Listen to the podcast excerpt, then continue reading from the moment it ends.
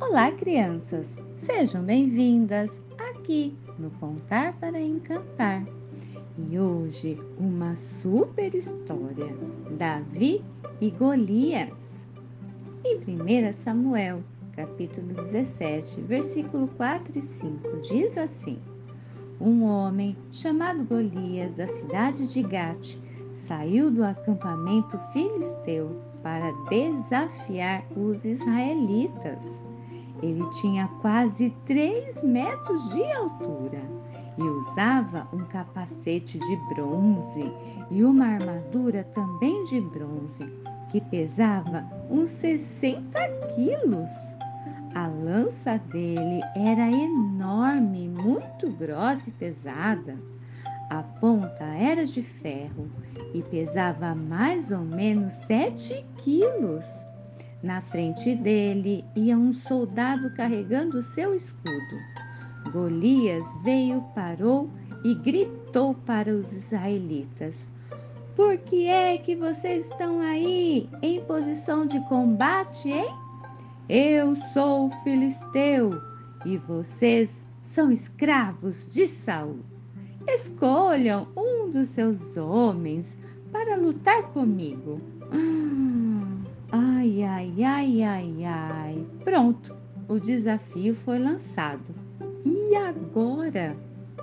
Sabe, crianças, Deus prometeu que sempre estaria com Israel e ele é fiel em tudo o que ele promete. Será mesmo que esse gigantão vai destruir o exército do Deus vivo? Bem, Deus é fiel não deixaria eles sozinhos nessa não, mas eles precisavam acreditar também, né? Graças a Deus, Davi apareceu. Davi tinha ido lá no acampamento dos soldados levar comida para os seus irmãos e ficou sabendo de tudo. Ele não se conformou daquele senhor gigante afrontar o exército do Deus vivo. Davi não teve dúvidas. Ele iria defender o nome de Deus e de seu povo. As armaduras, as armaduras não serviram nele, mas ele sabia com quem é como ele e também como ele lutaria essa batalha. Pegou algumas pedrinhas e declarou o nome do seu general, o Deus de Israel, e, cheio de ousadia, acertou bem a testa de Golias. O milagre foi que Golias caiu ao chão e morreu. Davi tinha tanta força assim, gente? Talvez não, mas Deus estava com ele. E você? Está sozinho? Ou acreditando que você pode tudo? Ou que não pode nada.